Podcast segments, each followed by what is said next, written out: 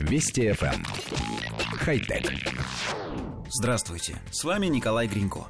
Инженеры из китайского университета Циньхуа создали прототип беспроводных наушников, которыми можно управлять жестами, прикасаясь или проводя пальцами по коже в области уха.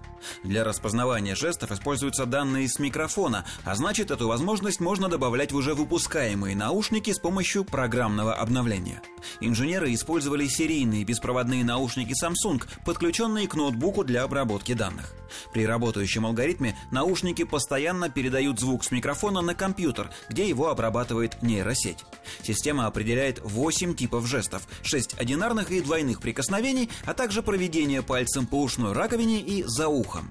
Результаты тестов показали, что точность классификации жестов составляет более 95%.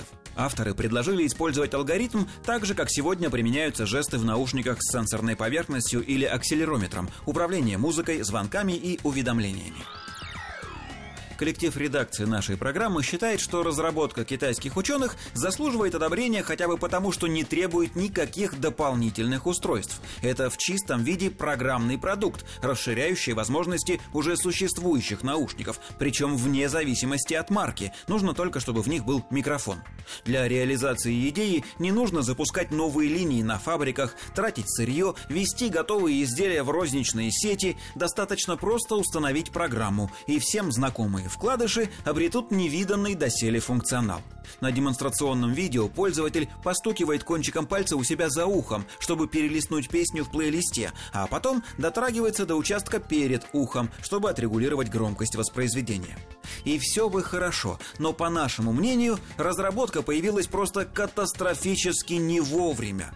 Сейчас, когда, как говорится, из каждого утюга все человечество призывают как можно реже прикасаться руками к лицу, инженеры предлагают использовать кожу вокруг ушей, глаз и носа в качестве сенсорного интерфейса.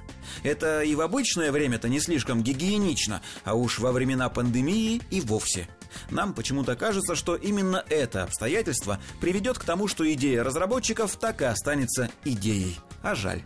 Хотя... Вести FM. Эм. Хай-тек.